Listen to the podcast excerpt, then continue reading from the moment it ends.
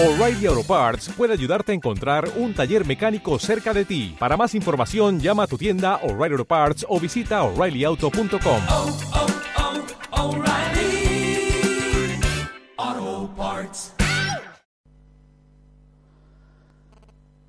Bien, bienvenidos a la conferencia número 102, que, bueno, hoy tenemos sorpresa, no estaba anunciado. Va a ser una triple conferencia, o sea que tomároslo muy bien, porque si os podéis acercar galletitas y algo así, mejor. Va a durar un poquito más, quizás, o no, pero te- tened claro que hoy va a ser tres conferencias distintas. Primero, el repaso de las noticias de actualidad en relación con la profecía. Después daremos un apartado especial sobre el arca de Noé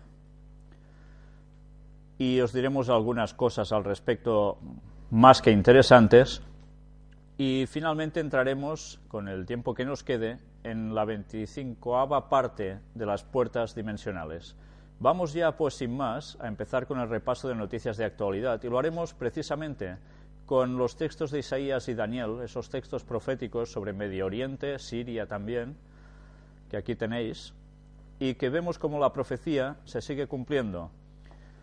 Presidente de Egipto, Mursi, participa en oración para destruir judíos. Esto es lo más sorprendente y algo que realmente está, está haciendo un fuerte impacto, porque que Mursi, que debería ser un presidente tolerante con todos y sin buscar discrepancias y posibles guerras, eh, participe en una oración para destruir judíos, pues en el vídeo parece ser que las palabras que se pronuncian es precisamente para esto. Y él está participando de ese rezo según aparece en un vídeo. Bien, si esto es así, ya vemos que entonces, una vez más, la relación Egipto con Israel no va a ser muy positiva, que digamos. Luego tenemos que los judíos de la tribu perdida retornan a Israel y vienen de Etiopía. 240 inmigrantes llegan a Israel.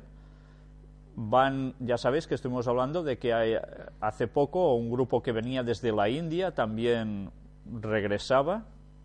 Pues bien, estos vienen desde Etiopía y como dicen algunos, ah, se está cumpliendo esa profecía que decían que, que los judíos volverían a su tierra antes de, de que sucediera un hecho del cual después terminaremos hablando, que es el retorno del Mesías. Pero claro, el retorno del Mesías para los cristianos, para los judíos sería la aparición del Mesías, porque ellos no aceptaron a Jesús como tal.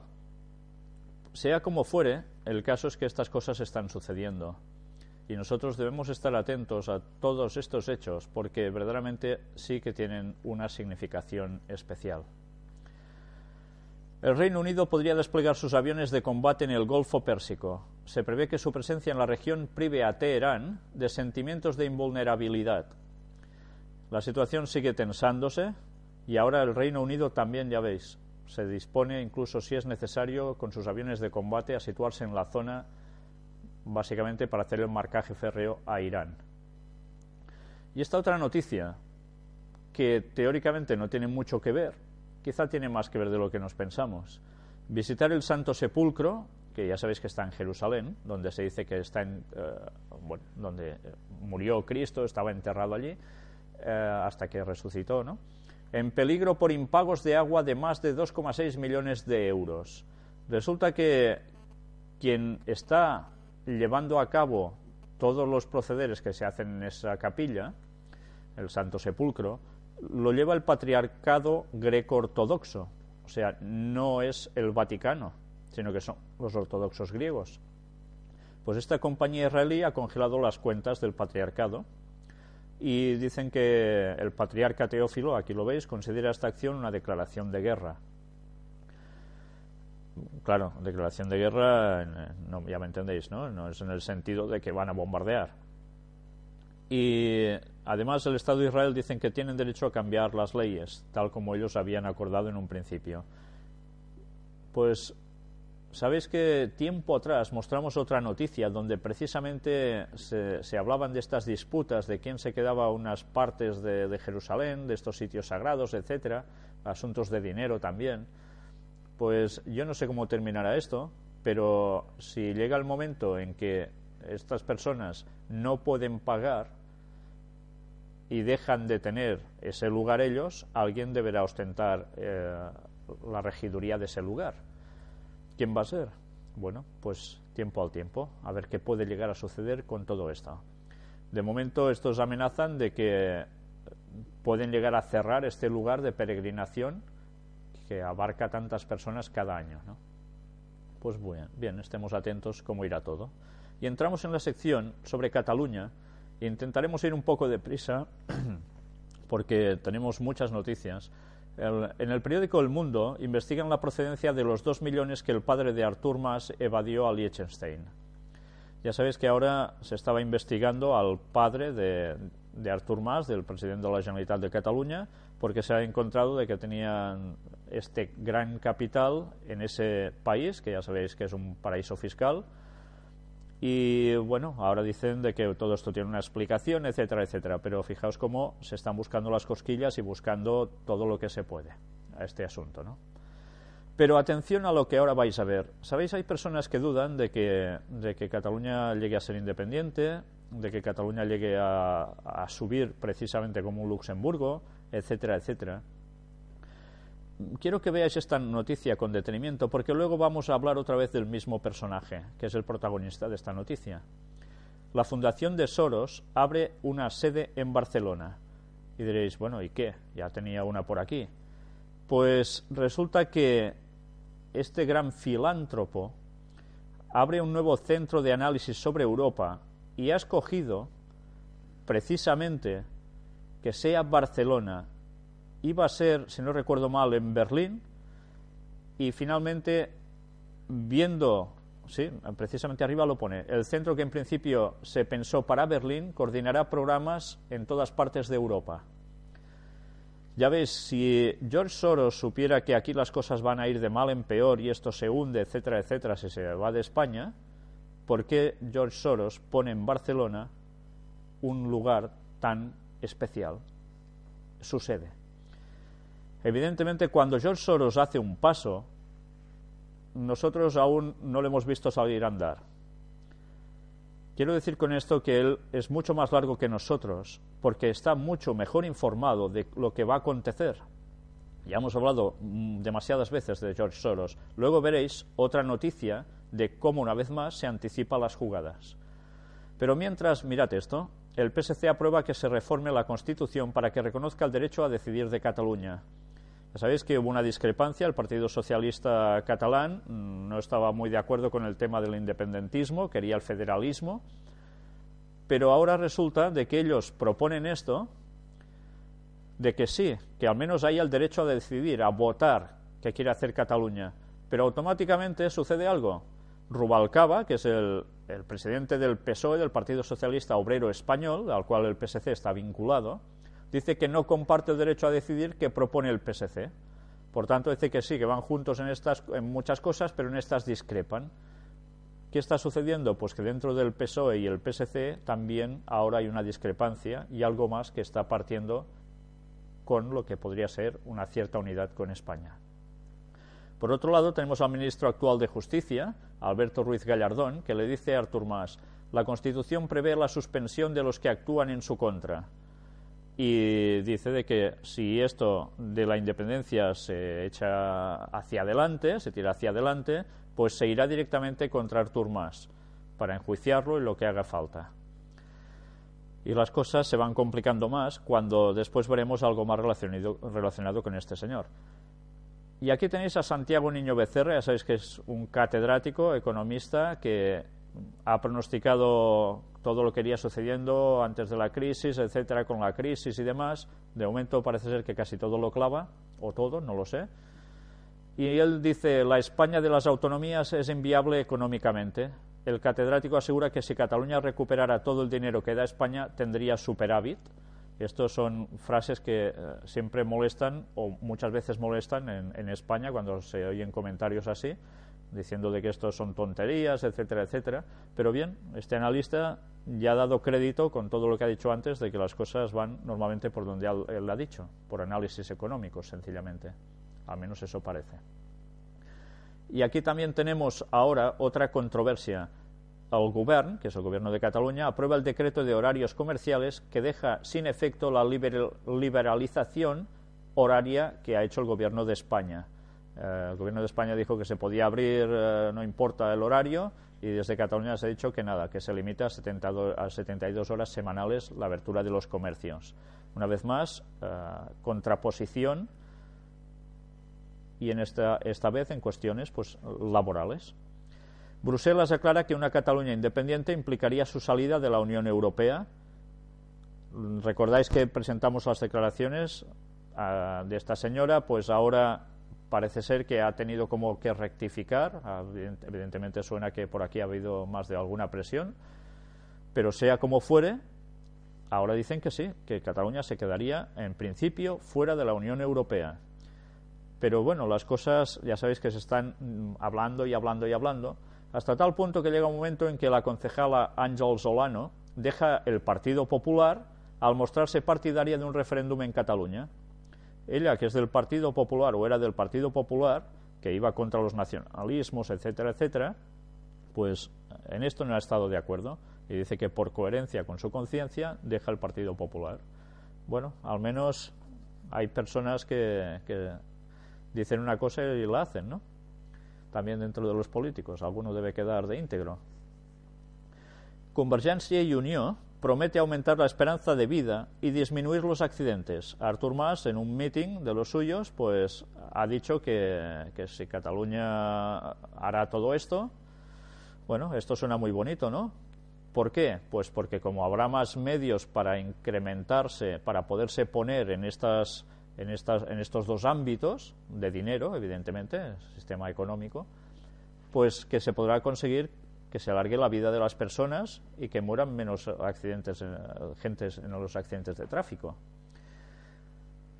Si es cierto o no, ya lo veremos, pero bueno, él lo dice. Y atención, porque antes os había dicho algo de Gallardón, pues mirad ahora. José Utrera Molina y su hijo Luis son directivos de la Fundación Francisco Franco, el generalísimo de España. El suegro y el cuñado de Ruiz Gallardón apoyan decretar el estado de guerra en Cataluña. Y bien, pues ya veis a quién está vinculado el señor ministro Ruiz Gallardón y que por lo que él comenta parece ser que no hay tanta diferencia entre unos y otros, ¿no? En fin. Mientras tanto, sucede que en un partido de la Copa del Rey, entre el Llagostera, que es una población pequeña de, de, la provincia de Girona, donde estamos, juega con el Valencia, que ya sabéis que es una ciudad un poco más importante, o bastante más importante, pues resulta que en medio de este partido, que es televisado, aparece una pancarta de Cataluña is not Spain. Claro, esto se ve por televisión, esto molesta en según qué lados, ¿no? Dicen que, claro, además eh, no se hizo ningún ademán para quitar esta pancarta. Bueno, pues los independentistas siguen apretando para que las cosas salgan a la luz públicamente. Mientras tanto, Durán, que es socio de Convergencia y Unió, que es el dirigente de, un dirigente de, Unió, precisamente, de esta, de esta coalición, dice, Durán ve casi imposible que Cataluña se independice dentro de la Unión Europea. Y ahora parece ser que incluso dentro de ellos hay algunas discrepancias. Bueno, todo va sucediendo poco a poco. La Generalitat invoca el dictamen de la Haya sobre Kosovo para la consulta soberanista. Se hacen recordatorios de cómo sucedió en Kosovo esa consulta soberanista, pues ahora se equipara también con lo que puede llegar a suceder con Cataluña. Y ya veis que siempre es el tira y afloja continuamente, ¿no? Bueno, todos tiran, pero de aflojar nadie afloja. Y bueno, esta es una noticia referente a Cataluña, pero que podría ir vinculada a animales y podría ir vinculada a no sé cuántas cosas más. A crisis. San Feliu de Llobregat, que es una población de Barcelona, cobrará entre 15 y 35 euros por tener perro. Depende de la categoría del perro. Si es de raza o una cosa o si es de otra. Si esto es así y la crisis va siguiendo y esto se generalizara, pues ya podéis imaginar que llegará a hacer las personas con muchos perros que no los quieren mucho, ¿no? Pero en fin, sea como fuere, la verdad es que se están llegando ya a extremos de sacar dinero como se puede, ¿no? Y viendo cómo el pueblo se va empobreciendo por todas partes y se lo aprieta, hablemos sobre el nuevo orden mundial, porque una de las características del nuevo orden mundial era precisamente algo que también aparece aquí. Correa plantea moneda común para América Latina. El presidente de Ecuador, Rafael Correa, planteó en Chile la conveniencia de crear una moneda común en América Latina para no perder competitividad en el actual contexto de globalización económica. Entonces quiere esa moneda regional común y ya vimos que era necesario que se hiciesen este tipo de monedas eh, para que al mismo tiempo luego se hiciera, como, se hiciera como una fusión a una moneda única mundial. Parece ser que hay más personas puestas en lo que sabemos de lo que puede parecer a simple vista, ¿verdad? Y seguimos avanzando. Música. Bueno, este cantante jovencillo lo conocéis supongo todos. Si estas conferencias las ven algunas eh, chicas jovencillas, seguro que saben quién es a la perfección. Aquí lo tenéis, Justin Bieber muestra en Twitter su nuevo tatuaje. Su nuevo tatuaje, ¿cuál es? Pues un buito. Y dices, bueno, ¿este chico ha subido porque está puesto en algo o, sencillamente lo ha hecho y no sabe ni lo que se está tatuando? Yo no lo sé, pero desde luego cuando alguien así, que es un espectáculo, nunca mejor dicho, para, y un referente para muchos adolescentes, o, muchas chicas adolescentes también, ya sabéis que se copia, se imita y que seguirán sus pasos. Y si siguen sus pasos, pues empiezan a poner signos que ellos quizás no saben ni lo que se están poniendo en el cuerpo. Pero bien, de eso ya estuvimos hablando en la conferencia número uno, mirad si hace conferencias de eso, y en la ampliación de la conferencia uno, que también encontraréis subida y no hace falta ahondarlo aquí. Pero desde luego en el mundo de la música ya sabéis, y lo hemos ido mostrando, cómo se cuecen tantas cosas del nuevo orden mundial. Y hablando de cosas del nuevo orden mundial, homosexualidad, en Australia se les enseña a los niños que la heterosexualidad no es la norma. Por tanto, que no se puede ir educando a los niños que lo heterosexual, o sea, las relaciones normales, entre comillas, para hablar, para que me entendáis, entre hombre y mujer, pues que, bueno, no es la norma. Puede ser cualquier otra relación que nada tenga que ver con esto. Y así se empieza a educar a los niños. Por tanto, ¿qué podemos esperar de los niños que van subiendo con, con este tipo de, de manipulación ya? Pues, en fin, lo que tiene que suceder. Y vamos a entrar en el apartado del Vaticano. Aquí tenéis a un montón de señores con bocas de pez abiertas sobre su cabeza. Eh, no, no lo digo de broma, no lo digo de broma. Esto es reminiscencia de Babilonia. Ya sabéis que eh, todo esto proviene de allí, sus vestimentas, sus significados. Si alguien quiere indagar un poco más, eh, ya hemos hablado de ello en las conferencias, aún deberemos hablar más si Dios quiere. Pero todo esto está vinculado con Babilonia, no con las cosas de Dios. Pero bien, sigamos, sigamos, porque vamos a ver unas noticias.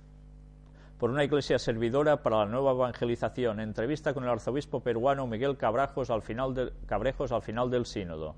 Vamos a ver qué nos dice en esta entrevista este señor. Vamos a destacarlo aquí. Le preguntan a propósito, hay una novedad que el Papa ha planteado en el tema de la Jornada de las Comunicaciones de 2013 acerca de una mayor presencia de la Iglesia en las redes sociales. ¿Cómo ve usted este desafío? No sé si nos damos cuenta. Lo que nos está diciendo es que ellos tienen claro que para la nueva evangelización, o sea, la recatolización, es necesario llegar a cuanto más gente mejor. ¿Y de qué modo? Pues a través también de las redes sociales. El diablo sabe que le queda poco tiempo y va a emplear todo lo que pueda para contrarrestar la obra que Dios va a hacer a través de su pueblo con el derramamiento del Espíritu Santo, la lluvia tardía profetizada en la Biblia. Y Él va a usar todo lo que pueda, incluidas, como no, las nuevas tecnologías, al igual que lo va a usar el pueblo de Dios, y ya lo está usando. Aquí, ante esa pregunta, Él responde, las nuevas tecnologías existen, y lo sabemos, nadie puede escapar, ni siquiera la Iglesia. Son una riqueza y un don, y pienso que la Iglesia debe utilizarlos para poder llevar el Evangelio a los demás es algo incuestionable, imprescindible hoy en día, porque si no se está en los medios, no existes. Eso no quiere decir que no existes en el fondo, sino que se debe estar presente, captable para la mentalidad de hoy, pero también hay que educar para esos medios, porque es algo que está muy avanzado. Y le preguntan, hay otro tema que se viene desarrollando en el Perú y en América Latina, que es la formación a líderes y políticos en el conocimiento de la doctrina social de la Iglesia, ¿verdad? En el sínodo, responde él, ha salido mucho lo de la doctrina social de la Iglesia en relación con la política, porque al final está la persona, y un Estado debe velar por la persona humana, por la sociedad, por el bien común. La doctrina social es una riqueza y por eso hay que seguir autoformándose a fin de que el ser humano no se aleje, no sea parte de las verdades fundamentales como es Dios, porque sin Dios no hay humanidad. Palabras muy bonitas, muy bien puestas, para decir que verdaderamente se están formando a líderes y políticos en el catolicismo de lleno para que estos sean luego dirigentes del país. ¿Y qué podemos esperar si los dirigentes son de ellos? Pues que las profecías no tarden mucho en cumplirse. El Papa habló con el presidente Milanovic de la situación de los croatas en Bosnia-Herzegovina. Aquí destacamos este apartado en rojo que dice, en cuanto al conocido caso de Daishla, las dos partes han acordado resolver la cuestión cuanto antes, en el espíritu de la tradicional amistad entre la Santa Sede y la República de Croacia. Siempre han tenido un buen feeling. ¿eh? Por último, se renovó el apoyo de la Santa Sede a las legítimas aspiraciones de Croacia a la plena integración europea y se detuvieron a intercambiar sobre la coyuntura regional, con una especial referencia a la situación de los croatas en Bosnia-Herzegovina.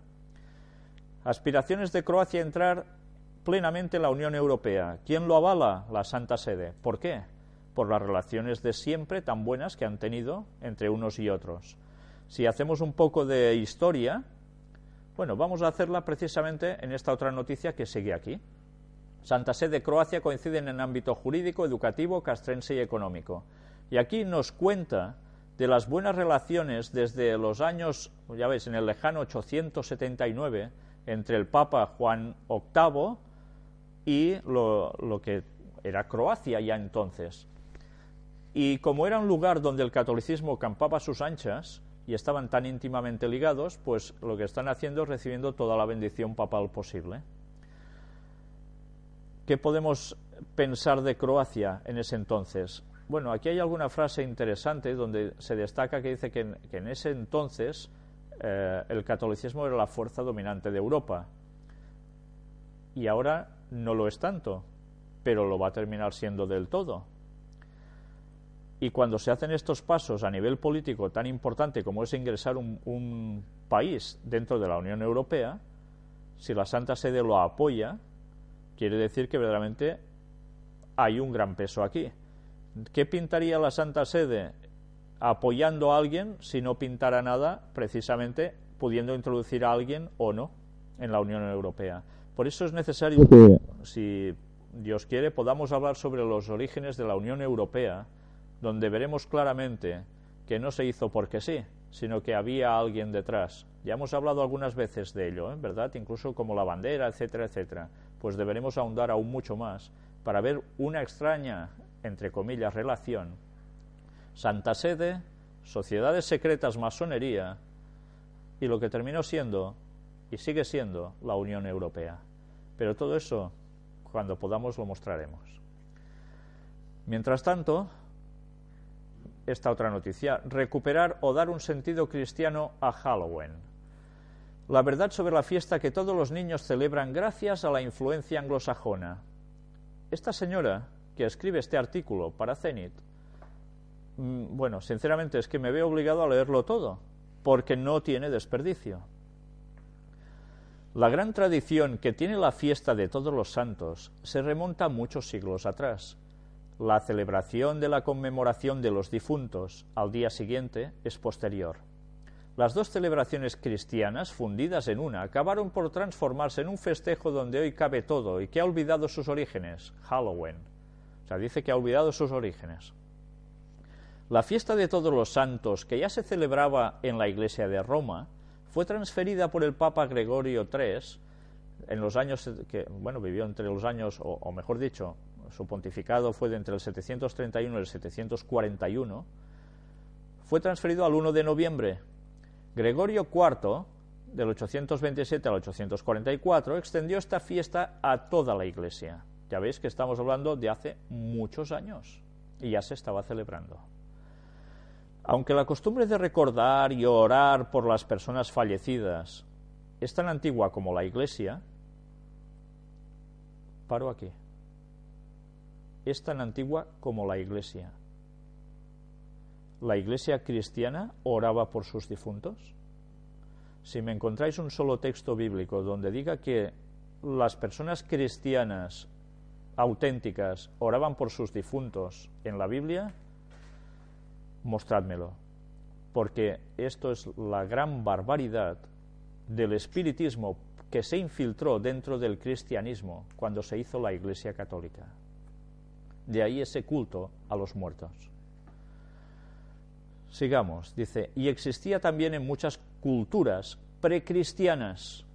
Es curioso, los precristianos ya trataban sobre esta, estas costumbres de recordar y orar por sus fallecidos, y la Iglesia Católica hizo y hace exactamente lo mismo. La fiesta litúrgica por los difuntos se remonta al 2 de noviembre de 998, instituida por San Odilon, monje benedictino y quinto abad de Cluny, en el sur de Francia.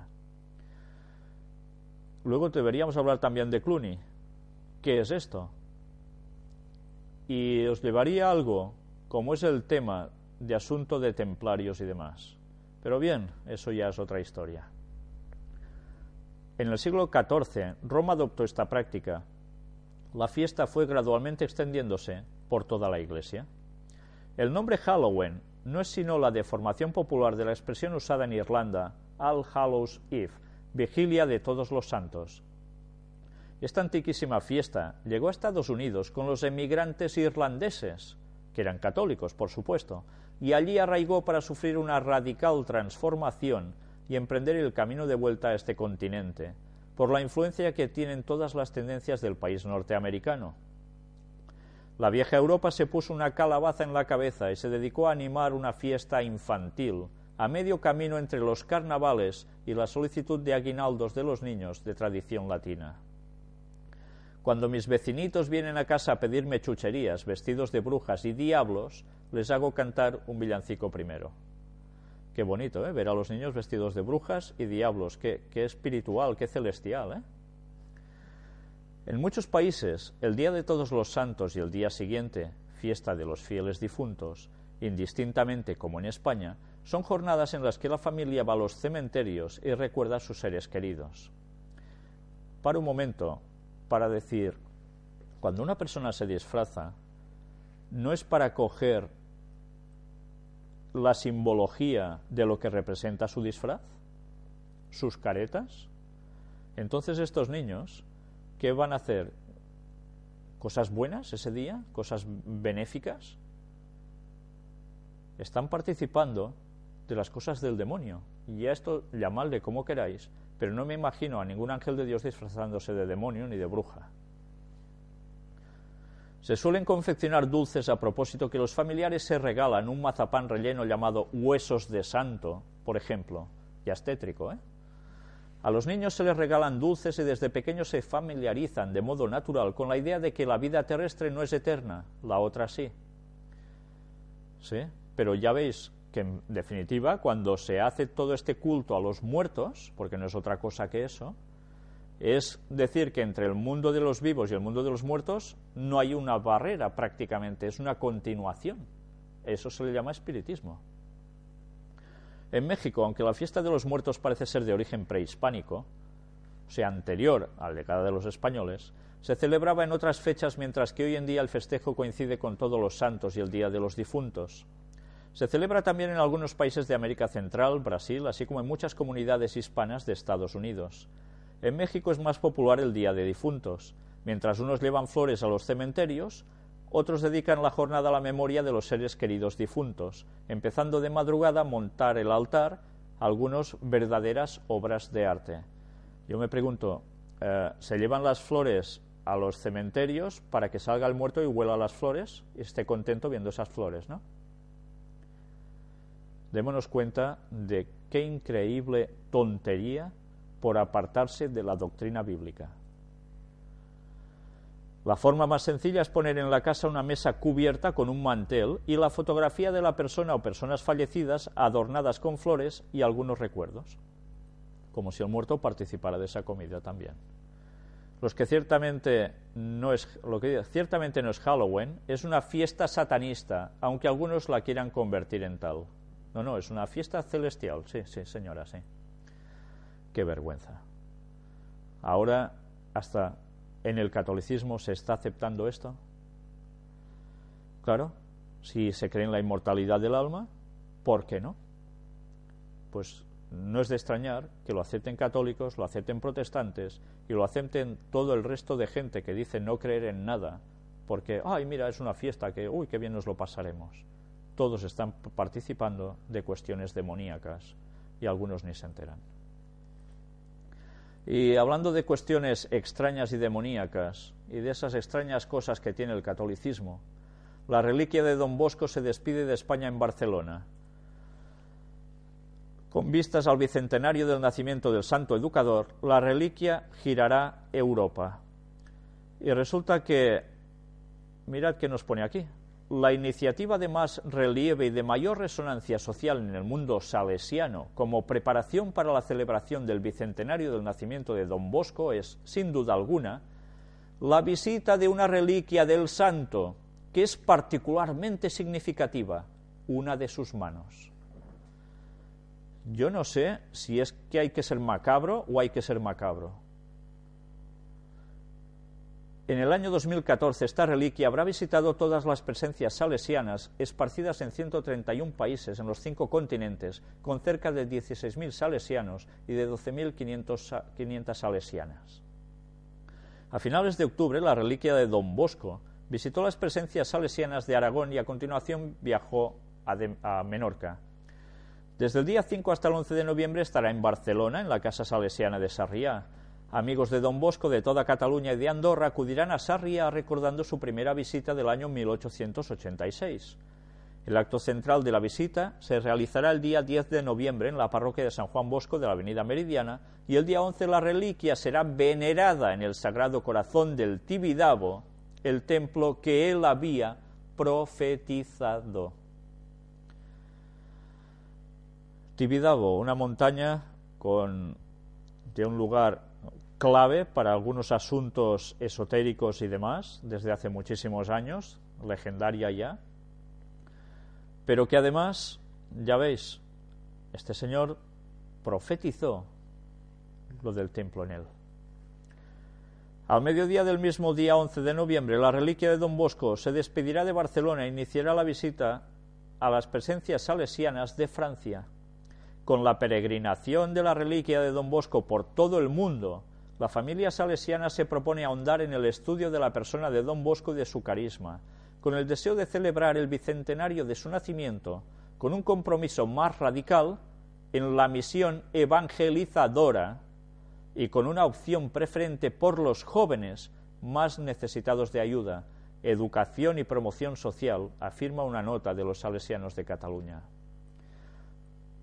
Todo este ritual mágico de adoración a una mano de un muerto, que además no va acompañada ni del resto del cadáver, va a servir para estimular y comprometerse más radicalmente en la misión evangelizadora y con la opción preferente para los jóvenes más necesitados de ayuda. Dijimos que todo iba a cambiar en breve, están dándose los pasos. Y tan pasos que se están dando a todos los niveles como hablemos de tecnología primera prueba de pago biométrico en Holanda. Ahora también se deberá pagar con la yema de los dedos. Démonos cuenta una vez más cómo todo nos está llevando a que nuestras manos tendrán que pasar por algún tipo de lugar para automáticamente poder hacer nuestras transacciones comerciales. No es el único lugar. Mirad, Escuela Escocesa implementa un lector de venas para la cafetería también hay que poner la mano para poder acceder y pagar. Para pagar basta usar un dedo. ¿Y esto dónde? En un supermercado en Francia. Pues ya podemos ir preparándonos, porque eso va a ser los pasos que después nos van a llevar a la implantación del chip. Lo veremos ya tan normal. Y bien, aquí tenemos esta casa tan siniestra y hablamos de protestantismo apóstata y diréis, ¿qué, qué, qué, qué quiere decir todo esto? Protestantismo apóstata es lo que Elena White denunciaba en sus escritos, de cómo el protestantismo se había apartado y se apartaría aún más de la verdadera enseñanza bíblica y sus procederes. Y diréis, bueno, ¿y qué tiene que ver esta casa? Casas embrujadas cristianas para evangelizar durante Halloween. Yo no sé si es que verdaderamente eh, la gente de ese país son tan distintos a, a, a los de aquí o es que verdaderamente lo de allí se está implementando también aquí. Ya lo estáis viendo, como antes nos lo decía el artículo, de que todo lo de Estados Unidos va llegando a Europa. Pues mirad, porque es increíble. Si de sentir temor se trata, al menos que sea productivo. Esto ha debido pensar el pastor Keenan Roberts, que ha ideado una casa embrujada para enfrentar a las personas a la necesidad de la salvación en Jesús, ofreciendo a las iglesias evangélicas un kit completo para montarla. Así, por 299 dólares, las iglesias pueden armar su propia Hell House, casa del infierno, con escenas trágicas de suicidios de adolescentes y una serie de pecados diversos. Y bueno, es que al ver la foto ya dices, pues qué buen rollo, ¿no? En los últimos 16 años, estas casas embrujadas cristianas han sido puestas en funcionamiento en numerosas iglesias, sobre todo en el periodo previo a Halloween, cuando los estadounidenses están más preparados para experimentar el miedo y el alarmismo. Desde 1996, Roberts, pastor de la New Destiny Christian Center en Colorado, ha vendido más de un millar de kits de Casa del Infierno, que incluyen un DVD, un manual de instrucciones de 300 páginas y una banda sonora espeluznante a líderes y pastores de diversas iglesias. Pero si los directores de las casas embrujadas en general pretenden entretener, Roberts tiene un objetivo muy diferente la prioridad número uno es llegar a la gente con el mensaje de que el pecado destruye y Jesús salva. Pues con esta excusa ya veis lo que se llega a hacer. Y mirad que nos sigue diciendo aquí. La típica casa Roberts consta de siete habitaciones. En cada una de ellas es representado un pecado diferente, lo que el catolicismo llama los pecados capitales, ¿no? Con un horrible final. El propio Roberts interpreta en uno de sus propios kits a un demonio vestido con un traje negro largo, con una máscara gris lleno de oquedades y grandes cuernos negros, guía a los huéspedes de una habitación a otra. Yo no sé, no sé si se dan cuenta de todo lo que están haciendo y esto dicen que es para llevar a la gente a Cristo. Dicen que cuando esto sucede, pues hay más gente que se convierte. Dices, bueno, pues realmente estas personas tienen un problema grave. Que no entren por la verdad del Evangelio, sino que entran a base de sentir temor. Me recuerda al catolicismo de hace tantos años. Y hablando de Apocalipsis 13:11, ¿eh? Estados Unidos, después vi otra bestia que subía de la tierra y tenía dos cuernos semejantes a los de un cordero, pero hablaba como dragón. Grupo de oración se reúne afuera de la Casa Blanca. ¿Y qué es lo que pretenden? pues a través de un tiempo de ayuno y oración, quieren que el, el, gobierno de los Estados Unidos vuelva más precisamente a sus raíces cristianas. Y con todo esto podemos recordar la profecía que decía en el conflicto de los siglos, escrita por Ellen White, que los grupos protestantes llegarían a hacer presión sobre el gobierno de Estados Unidos para implementar otra vez el cristianismo, entre comillas, y será lo que presionará también para que se termine decretando el domingo como día de reposo. Pues los pasos ya se están dando para ello. Tenemos el privilegio de estar viviendo profecías que cuando esa señora escribió realmente eran impensables y ahora ya empezamos a ver todos esos pasos de lleno. Pero bueno, ella dio el detalle. Ya habéis visto que el texto de Apocalipsis, todo ese capítulo nos está hablando precisamente de todas estas cosas. Y ahora vamos a entrar en el apartado del huracán Sandy. Si hasta ahora hemos visto cosas sorprendentes, agarraos ahora, porque diréis, bueno, ¿y qué tiene de, de extraño lo que ahora podéis hablar del huracán Sandy? Evidentemente no ha sido una cosa grata. El nivel del agua baja en Nueva York, pero la región ha sufrido graves daños y sigue paralizada. Ha sido una gran catástrofe, millones de personas afectadas, sin luz, muertos, todo se ha ido complicando continuamente. Pero de momento mirad ya esto. Al Gore señala al ciclón Sandy como una perturbadora señal del cambio climático. Patam, ya lo tenemos ahí otra vez. A la que ha surgido una catástrofe de tan grande magnitud, automáticamente Al Gore vuelve a salir en palestra para decir que es todo por culpa del cambio climático. Y claro, las reacciones de la gente, ¿cuáles van a ser? Uy, claro, ha pasado esto, este señor tenía razón, aunque se ha demostrado que, lo que dijo eran, bueno, en fin, sin comentarios. Pues bien, este Nobel de la Paz del año 2007 ha dicho otra vez este gran mensaje ahora, una perturbadora señal del cambio climático. Dentro de poco vais a ver si esto era cambio climático o era un cambiazo que nos están pegando a nosotros. Mientras tanto, el número de fallecidos debido al huracán Sandy supera la cuarentena en Estados Unidos. Dicen, se hablan de noventa y pico de muertos ya a estas alturas. Y ahora lo que vais a ver es un vídeo que no es un vídeo normal de desgracias y ya está. Lo que vais a ver es algo que os va a sorprender realmente. ¿Sabíais que en 1997 a través de una emisora de radio se dijo que en cuestión de simulacro, ¿eh? que habría un huracán Sandy que cruzaría viniendo desde los lugares del Caribe haciendo un cierto recorrido hasta afectar precisamente la zona que llegó a ser afectada? ¿Creéis que os estoy diciendo una bobada? Pues si creéis en casualidades, enhorabuena para vosotros, pero yo no. Y creo que después de esto, ninguno de vosotros va a creer en estas casualidades atribuidas al cambio climático por Al Gore. Vamos a entrar este vídeo que no tiene desperdicio y que damos las gracias a nuestro compañero que ha hecho un poco de montaje, lo ha subtitulado también las partes importantes.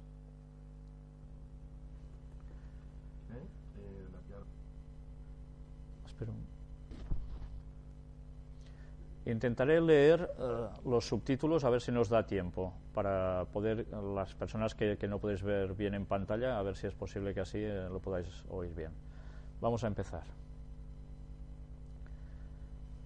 Este vídeo ha sido editado y comentado por un ex militar y ahora convertido en Big Boy que lleva viviendo 20 años en la playa y que sigue estos fenómenos. No os perdáis las imágenes que estáis viendo. ¿eh?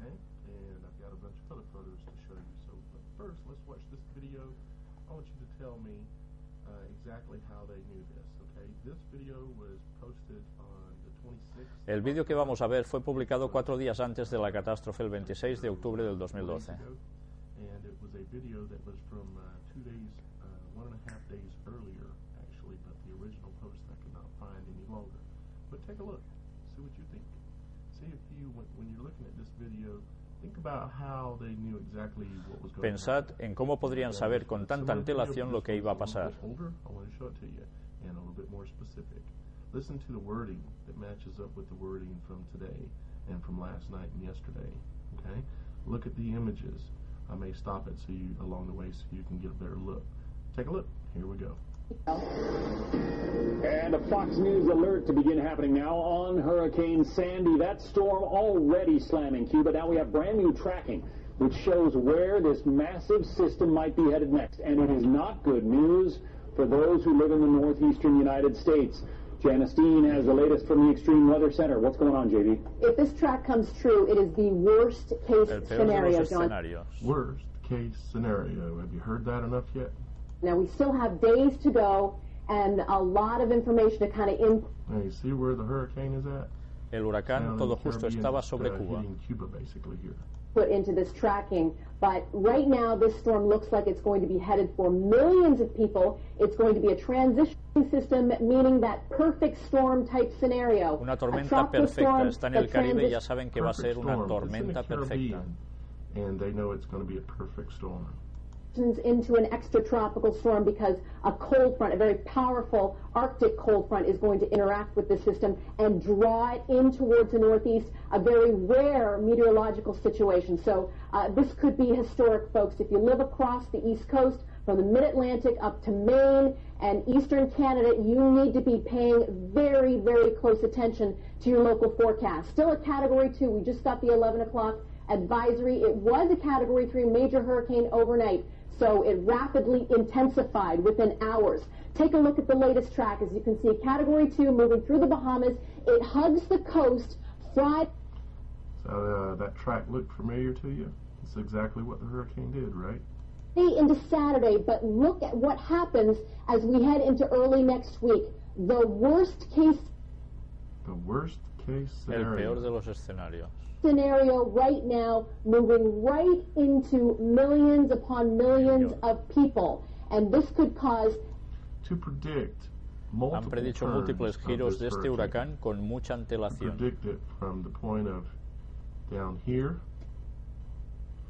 en este punto de aquí. en este punto de aquí. En este It punto is de aquí. impossible for them to be able to predict that based Era on imposible allowing the storm predecir to be on a tantos free cambios. path. moving right into millions upon millions of people. And this could cause Daño extensivo y extensive catastrófico. catastrophic damage. I- Extensive catastrophic damage. Okay. This is um, the language Siempre they've been utilizando using este since it lenguaje was in catastrófico Caribbean como en Cuba y el and- and Caribe Cuba. no es una forma And usual de they've stuck comunicar. With this story the whole time. This is highly unusual, don't you think? I'm not just standing here making this stuff up. I want people to really pay attention to this because, again, this could be worst case scenario. Soak up the fear, people. Pay attention. We're trying to teach you something here. At any rate, we're dealing with high seas, rip currents, beach erosion, coastal flooding, certainly storm surge as this storm moves Now there, this says high winds 60 to 80. They already knew that Predicen when la it to velocidad New exacta York, al llegar a no matter Nueva what, York. it was going to have 60 to 80 mile an hour winds, right? on shore, the exact point or location where it's going to move on shore. They're talking about moving on shore uh, all the way up the coast into the uh, Predicen DC, todo esto y New recordemos Jersey, que aún está en uh, Cuba. Newark area, that highly populated area through there, and this thing is in Cuba. Okay. Still not known yet, and the exact strength still not known yet. But we are going to see torrential rain and flooding inland, high winds, 60, 80 miles per hour, significant power outages that could last for weeks for millions of people and down trees. John, we've still got foliage on the trees. And winds in excess of 60, 70, 80 miles per hour is going to cause extensive, extensive damage. I just want to show you one of our uh, reliable forecast models. It is really becoming apparent Está prediciendo I do this exactamente por dónde pasó. myself and lay it out. This is where the storm is going. that we are going to be dealing with a system that is going to come on shore. Look at that. I mean, it followed exactly not what she predicted, but what was handed to her. Do you really think this woman puts these maps and puts all this stuff together? Of course not. It's handed to her. Or, again, anywhere from the mid Atlantic towards Maine need to be paying attention. But, John, I, uh, I might. Fijaos donde Look where enseña they el showed centro it. del huracán. Look where they showed Es the exactamente center donde of the fue hurricane, en realidad. Okay? Look at the center. This is exactly where the center of the hurricane came on shore. See that bay area right there? It came on shore right in here. It followed the track that Todo she pasó said exactamente como se ha dicho en este vídeo. to video. ¿Coincidencia? Coincidence? People, there are no coincidences anymore.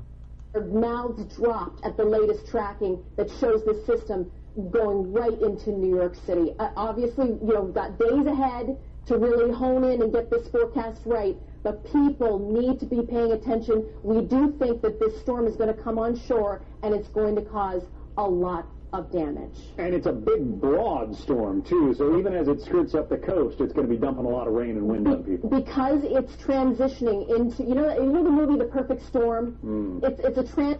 It's in Cuba. Recordemos que está en Cuba. It's transitioning. They're selling you the story. transitioning storm from a tropical to an extratropical. And what that means is the wind span is going to be greater. Winds, tropical storm force winds extending 300, 400 miles from the center of the storm. Wow. It- They already give, gave her the script for exactly what was going to happen with this story. It's going to be a battering, battering storm affecting one of the, you know, the largest city in the nation. Wow. She already knew it was headed to D.C. and New York. I mean, is that not clear to y'all guys? Do you not see this? Okay. Now I'm going to show you some of the evidence here in just a moment of uh, exactly what uh, exactly voy a mostrar más cosas uh, I por las que that creo que fue manipulado. manipulated. I'm not saying it was manipulated to increase in strength.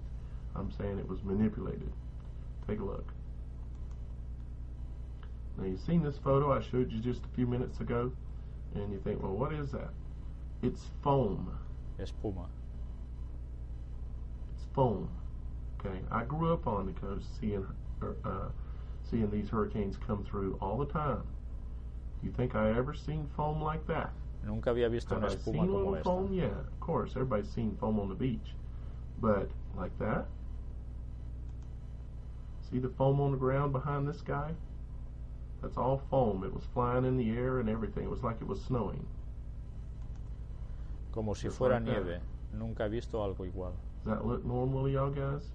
I can tell you, I can vouch. I have 20 years of experience of living on the beach Después de plowing 20 in, años viviendo en la playa no había visto nunca algo así. He visto huracanes de fuerza 4 y 5 never y nunca pasaba esto. See the foam on the beach? Espuma. Look how nice and foamy it all is, all the way across. More foam. The guy taking a picture, he's finding it interesting too. Snow and foam, people. Nevando Snow espuma, and foam. compañeros. Looks like it snowed, don't it? It's not snow. It's chemicals mixing with water. Son productos químicos It's, uh, con uh, agua. Opinión del detergent type, uh, behavior. Espuma. More foam. Let me move this over for you guys so you can see centered on these photos. There's a few here from a different from Flickr. Well, there's a good shot of the foam. Some that has dried out a little bit, and some that are still very bubbly.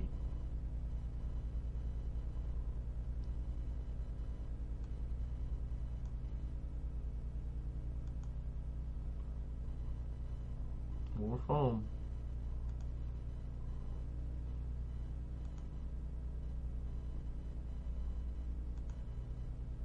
Here's a close-up of the foam and what it looks like. Now, wouldn't it be nice if somebody would actually take their time to do some samples of this foam and see what's in this foam? Somebody's interested in the foam. Hey, somebody's taking samples.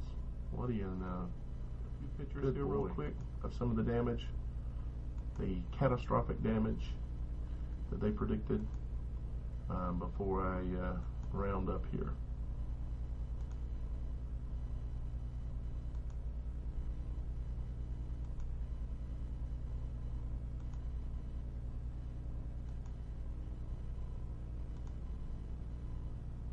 If you're new to this idea of that uh, weather can be manipulated, I would assure you that I have spent many, many days and hours and He estado estudiando estos fenómenos durante studying horas, these días y meses y os digo que actualmente tenemos la capacidad de manipular el tiempo atmosférico. we have the ability to manipulate weather in vari- from various ways. And we're trying to get better at it.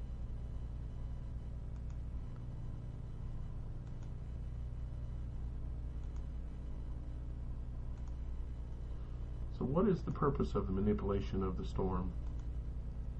Why manipulate it? Why do this? It's all part of a movie, people. It's all part of a process of manipulating your mind, manipulating the sheeple's mind. When I say the sheeple, you may be one of them. It's one of the people that haven't woken up yet, haven't realized the dynamics that are taking place in this world, haven't uh, come to an understanding that things are not as they seem.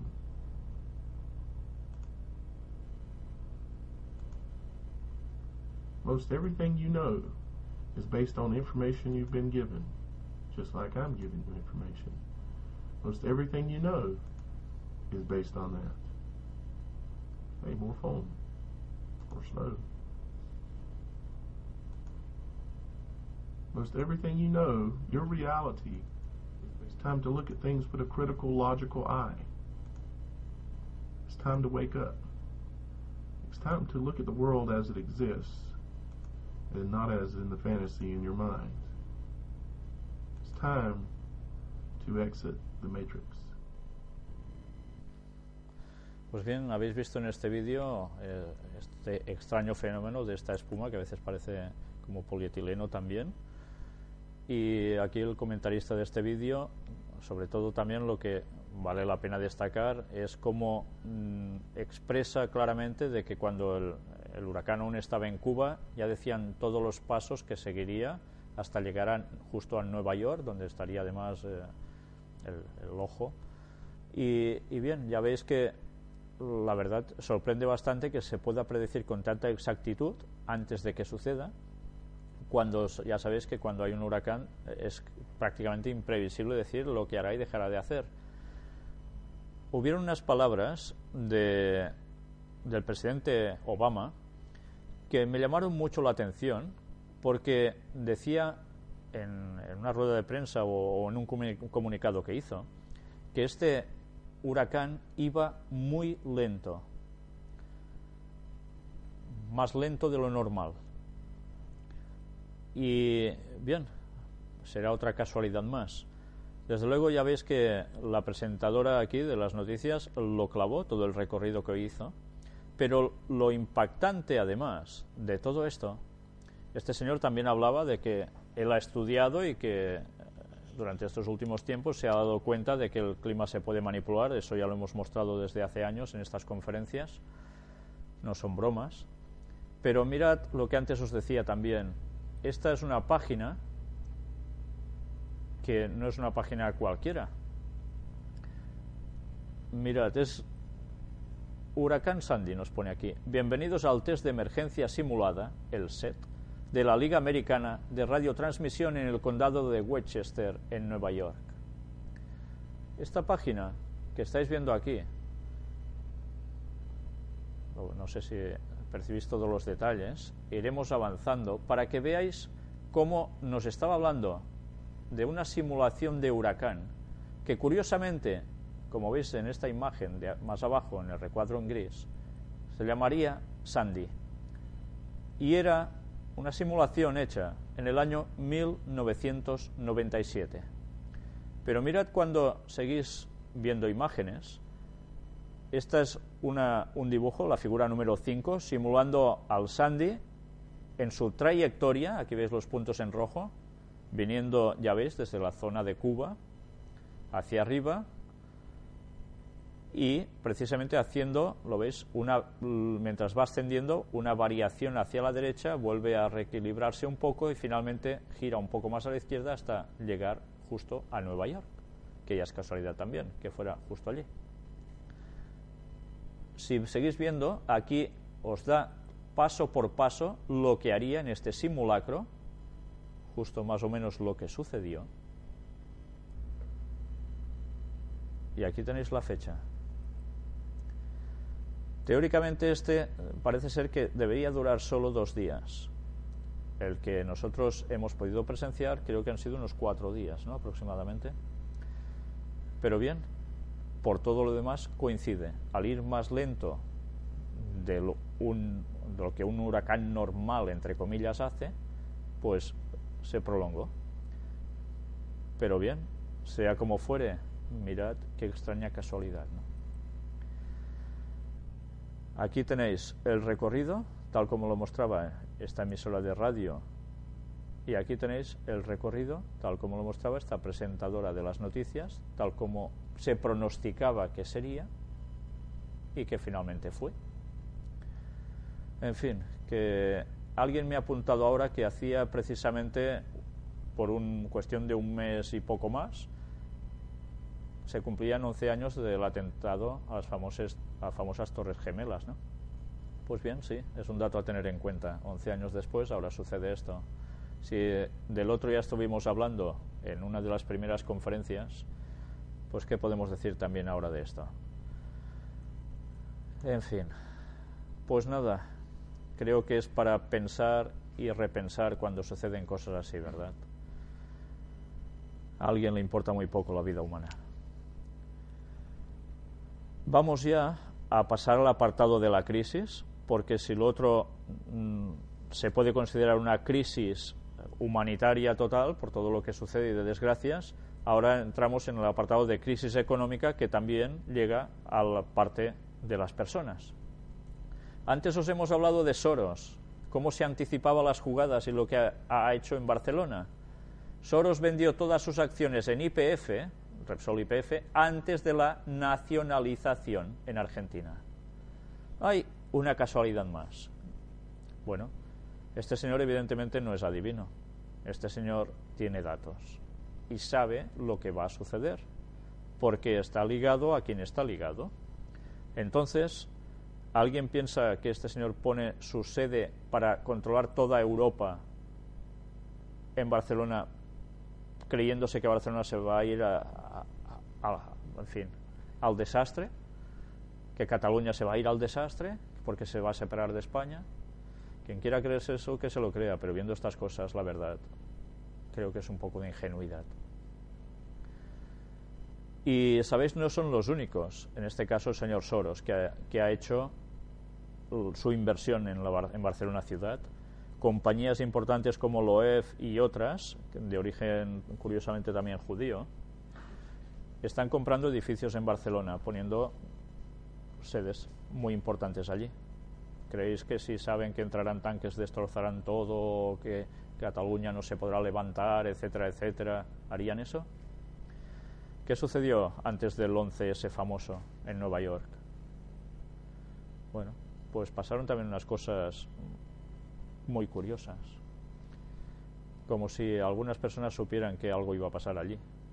En fin, pues bien, sea como fuere, esto es para pensar y mucho alguien está controlando los acontecimientos de donde estamos. El esoterismo aumenta por la desesperación de la crisis en España. Las personas tienen que recurrir a algo. El vacío espiritual que tienen se tiene que llenar. Todos tenemos ese sentido espiritual. O lo llenamos con Dios o lo llenamos con las cosas de Satanás. No hay otra. Pues bien, ya veis, la desesperación lleva a esoterismos. La comunidad recortará más en sanidad o educación, aunque promete mantener la calidad. Y aquí tenéis precisamente lo que nos dicen. Ignacio González presenta este miércoles los presupuestos de 2013 que tendrán un ajuste de 2.700 millones. ¿Qué quiere decir esto? Pues a recortar, no falla. Y va siguiendo. Mirad más noticias. El IPC interanual sube una décima en octubre hasta el 3,5%, su valor más alto en 17 meses. Todas las cosas siempre a peor. La Administración Pública podrá hacer despidos colectivos si alega déficit presupuestario. Aquí ya no se escapa nadie. Y había gente que se creía que sus trabajos eran tan seguros. Ya nada es seguro.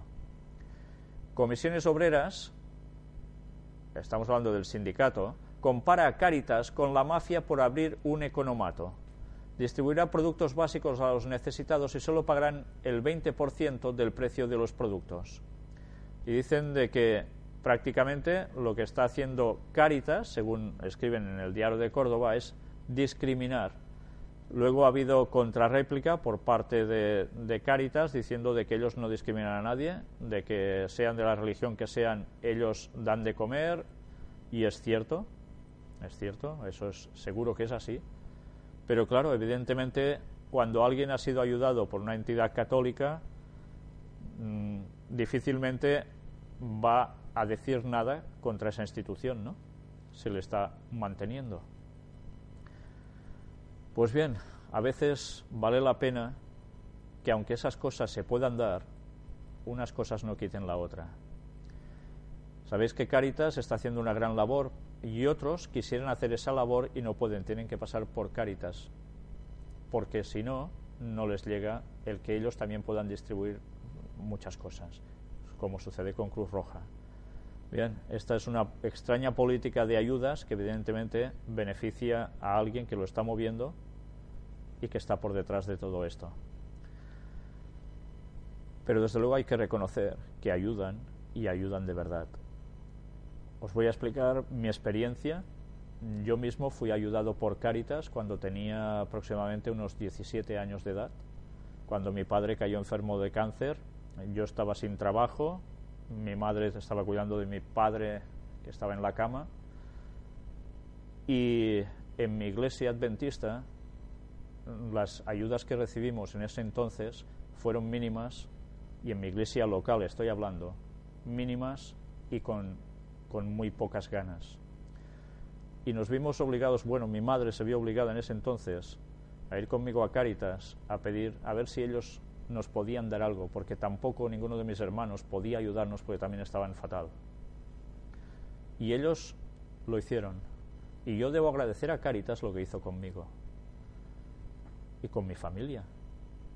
Y es una vergüenza para mi iglesia local que los hermanos que deberían ayudar, que podían, lo hacían a regañadientes. Y llegó un momento en que esas ayudas ya no llegaban. Gracias a Dios yo pude encontrar trabajo y la cosa más o menos se normalizó dentro de los mínimos posibles. Pero yo debo agradecer a Cáritas, esta institución, que en ese entonces me ayudó mientras mi iglesia nos giró la espalda. Sea como fuere, también es lo que os digo. Esto lo hicieron y estamos muy agradecidos. Pero al mismo tiempo debemos decir lo que hay detrás también de esta institución, a qué va ligado y a qué cotas de poder para conseguir qué objetivo. Antes era una función, ahora es una función aún mucho más concreta porque son tiempos de crisis, donde la gente no es una familia ni dos ni tres, son muchas que dependen de esta institución para tirar adelante y por tanto de la Iglesia Católica. Una cosa no quita la otra, pero desde luego hay que reconocer que al menos sí están ayudando y no ponen trabas a las personas. ¿Cuál será el objetivo final de esto después? Ya lo sabemos, pero cada cosa en su lugar. Y el pueblo de Dios que recuerde que entre ellos, si hay pobres, por circunstancias diversas, su obligación es ayudar. Madrid impone el euro por receta e inicia las privatizaciones en la atención primaria. Ya veis, privatizaciones en la atención primaria. Bien, poco a poco va a ir llegando esto, se está desmontando la estructura de gobierno y va todo más a manos privadas. Los sindicatos quieren que el 14 de noviembre provoque un giro radical en la política del gobierno. Ya sabéis que es una huelga general que se ha preparado en España y que va a tener además repercusiones también junto con Europa. La crisis económica incide en el aumento de enfermedades mentales. El desempleo es uno de los principales factores. Ya veis hasta qué punto la crisis económica repercute en el malestar psicológico de las personas. La situación está haciendo que muchas personas empiecen a preguntar qué está sucediendo, por qué pasan estas cosas, por qué ellos se ven implicados de lleno en esto. Hasta hace unos años este país parecía que nadaba en abundancia y todo el mundo, como se dice aquí, pasaba de todo. Ahora las personas empiezan a replantear cosas debido a la crisis. Y Dios está permitiendo que estas cosas sucedan porque tiene que sacar un pueblo también de estos lugares, un pueblo que lo busque y que lo adore y que se prepare para dentro de poco tiempo lo que tiene que venir, de lo cual hablaremos en breve. Mientras tanto, Italia aprueba reducir sus provincias de 86 a 51 para ahorrar 40 millones de euros al año. Si esto se hace en Italia, veremos qué termina pasando en España, porque ya sabéis que Rajoy y él van bastante de la mano. Y ley dominical, cerrado en domingo, pone el letrerito. La crisis y Grecia nos van a enseñar algo, pero antes hagamos un repaso a esta página que es de la diócesis de Alcalá de Henares, de Madrid, del 16 de julio. Dice, descanso dominical y festivo emancipa de una posible forma de esclavitud. Ya veis, este señor ya estaba haciendo con claridad un dando un mensaje muy rotundo de que eso de la liberalización de horarios, pues como que no es lo mejor, porque los domingos deben ser para estar libres de la esclavitud del trabajo. en la página siguen diciendo, el domingo, fiestas religiosas, conciliación, trabajo, familia y liberalización de horarios en la doctrina social de la Iglesia. Se están abanderando plenamente que no puede ser que la gente trabaje en domingo y lo vienen diciendo desde años atrás y ahora aún más porque la situación está siendo cada vez bueno, más extrema y la esclavitud no se puede tolerar. Bueno, y aquí tenéis la famosa página ya que a veces hemos mostrado sobre esa alianza para el domingo que está en Europa, llevado a cargo por Comece, los, los obispos de Europa, y que van recibiendo más instituciones o más países que se añaden a esta idea de que el domingo sea, sea el día de fiesta. Aquí tenéis en la imagen a esta señora, que es de Austria, y veremos cómo, bueno, aquí hay otras, hay algunas otras noticias, pero bien, en Austria también lo que no se quiere es que se abra los domingos los comercios. Por tanto, se está apoyando ya a lo que el clero quiere. Veis que se están haciendo diferentes iniciativas a favor del domingo. A nosotros nos están pasando a veces por alto, pero todo se está moviendo. Aquí lo veis, el nuevo soporte de la alianza. Día Mundial para el por el Trabajo Decente. Y vamos viendo aquí las noticias traducidas. Día Europeo para un Domingo Libre de Trabajo, el 4 de marzo de 2012. Y aquí tenéis a esta señora en cuestión, que es del Partido Socialdemócrata en Austria y que ha sido una de las señoras instigadoras de ese apoyo. Aquí tenéis, eh, como no, pues es, eh, ya lo veis, es miembro de la Delegación para las Relaciones con los Países de la Comunidad Andina, pertenece también vicepresidenta a la Comisión de Asuntos Jurídicos, suplente de la Comisión de Empleo y Asuntos Sociales, Comisión de Asuntos Constitucionales, Delegación para las Relaciones con Israel. Bien, ya sabéis, siempre esa vinculación por detrás. ¿no? Pero atención a la noticia que vais a ver ahora. Gobierno griego impondrá nuevas medidas contra la clase trabajadora.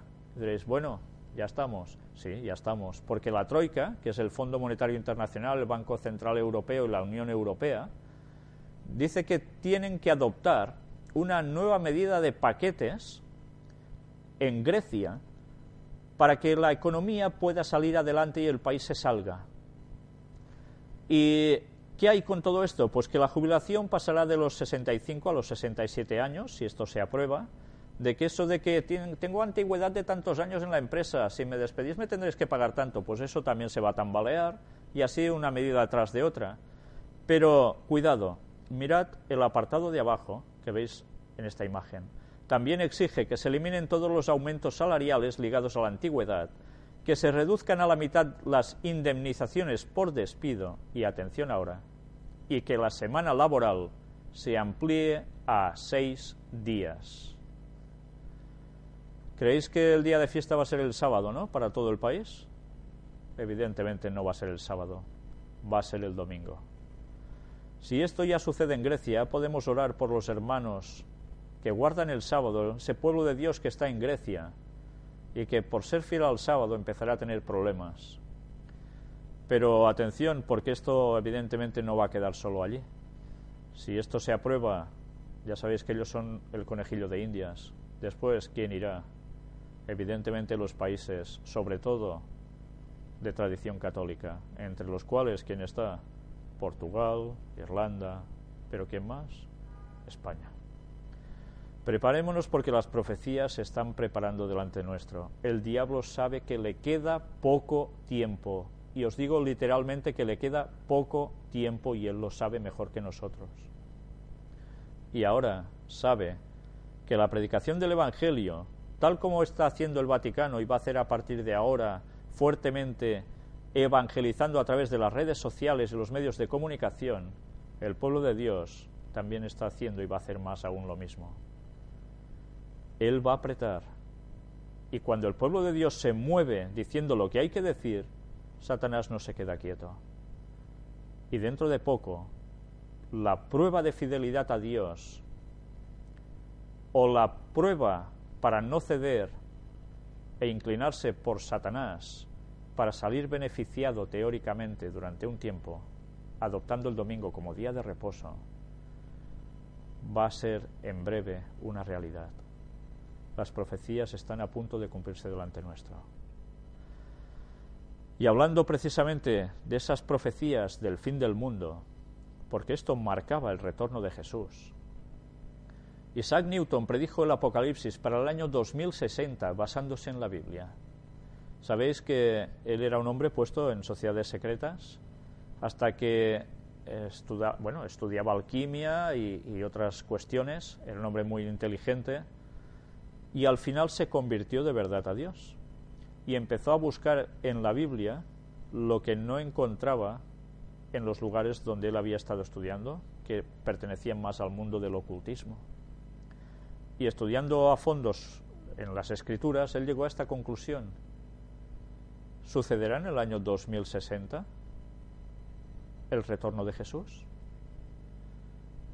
Él pronosticó que 1260 años después de la coronación de Carlomagno vendría el Apocalipsis. Bien, 1260 años. En la Biblia, ese periodo se repite en más de una ocasión. Tiempo, tiempos y la mitad de un tiempo, que son dos años, un año y medio, tres años y medio en total. Y así se repite también bajo 42 meses. Pues bien, eso se ha ido repitiendo ese concepto a lo largo de la historia de la humanidad en distintas profecías. Dios tiene unos calendarios muy exactos, pero aquí podemos decir que este hombre lo llegó a acertar. ¿Sabéis? Isaac Newton hizo unos comentarios sobre las profecías de los libros de Daniel y Apocalipsis realmente muy buenas, pero en esto también lo acertó. Ya lo veremos dentro de poco tiempo si realmente este hombre acertó con esta profecía bíblicamente hablando. Pero al menos él buscó. Alguien dirá, del día y de la hora nadie sabe. Famoso texto. Deberemos hablar si ese texto realmente estaba diciendo lo que muchos hemos pensado durante tantos años o estábamos más que equivocados. Todo llegará a su momento. Pero mientras, reconstruyen mansión donde vivirá Jesús cuando regrese a la tierra. Es una casa antigua, se, esperaba que Jesús llegara, la cosa se complicó y la casa finalmente se terminó vendiendo a, otro, a otra persona. Pero mirad que era una casa, una mansión de lujo, con mármoles, eh, oro, en fin, todo lo que queráis. Y Dice, recientemente la casa ha sido restaurada y puesta a la venta por 15 millones de dólares, con un precio adecuado teniendo en cuenta su ubicación y sus lujosas instalaciones. La casa fue construida en 1928 por la familia Griscom, un grupo de devotos de la teosofía. ¿Os suena de algo? La teosofía. Hemos estado hablando en las conferencias del gran engaño sobre la teosofía. Pues bien, ya veis, ellos esperaban también todo esto pues Jesús cuando venga no se va a ubicar allí seguro. Esto está clarísimo. Pero sabéis, como la creencia de la mayor parte de cristianos se basa en un gran error de interpretación profética bíblica, donde esperan mil años de paz en la tierra cuando Jesús venga, allí caben pensar que Jesús en algún sitio se deberá ubicar. Pero esto ya sabéis, y hemos demostrado en los estudios bíblicos que hemos venido dando, de que Jesús cuando venga no vendrá a quedarse a vivir en, ningún lugar, porque el mundo va a ser finalmente destruido y va a suceder aún algo más. Si tenéis interés en saber qué es lo que va a suceder, os remito al tema que, que mostramos sobre la segunda venida de Jesús. Allí veremos en textos bíblicos todo, todo lo que hay, o prácticamente todo, de cómo va a suceder su venida y qué va a acontecer en esos momentos, justo en esos momentos y después. Y mientras tanto, mirad otra noticia. Teólogo afirma que Jesús podría regresar entre el año 2018 y 2028. Este señor, Kenton Bershore, eh, habla de que el rapto de la Iglesia que es otra mala interpretación de las escrituras y que el mundo evangélico se lo está comiendo a la perfección, dice que se producirá, ya veis, entre estos años. Este señor, además dice, hay unos 144.000 judíos que durante la tribulación van a volver al Señor. De esto también hablaremos en su momento, si Dios quiere. Este señor es, eh, el- creo, si no recuerdo mal, aquí lo pone el presidente de la Sociedad Bíblica Mundial. Y él llega a esta conclusión. ¿Es cierto? ¿Jesús volverá entre, los años 2018 y 2028? Pues deberemos comprobar si esto es así o no es así. Porque, sinceramente, quiero deciros que no. Pero bien, yo digo que no. En algo me de basar. Pues pronto, si Dios quiere, veréis. Llega el apocalipsis, oráculo revela a la NASA cómo sobrevivir a la inminente catástrofe. Durará unas dos semanas, aunque los humanos seguirán percibiendo sus consecuencias durante varios meses, predice el lama. Un lama tibetano, conocido como el oráculo de Shambhala, envió un mensaje a la NASA relatando qué es lo que pasará con la Tierra el próximo 21 de diciembre, la fecha del supuesto apocalipsis, y dando consejos a los humanos sobre la actitud que habrá que tomar para sobrevivirlo. Y la NASA se hace eco de las palabras de este señor. En fin, sin comentarios. Pues bien, hasta aquí ha llegado el apartado de noticias y nosotros no nos vamos a conformar hoy con dos temas, pondremos tres, si los aguantáis, por supuesto. Y el próximo tema va a ser precisamente el arca de Noé. Hacemos un momento de descanso y vamos a seguir ipso facto. Gracias.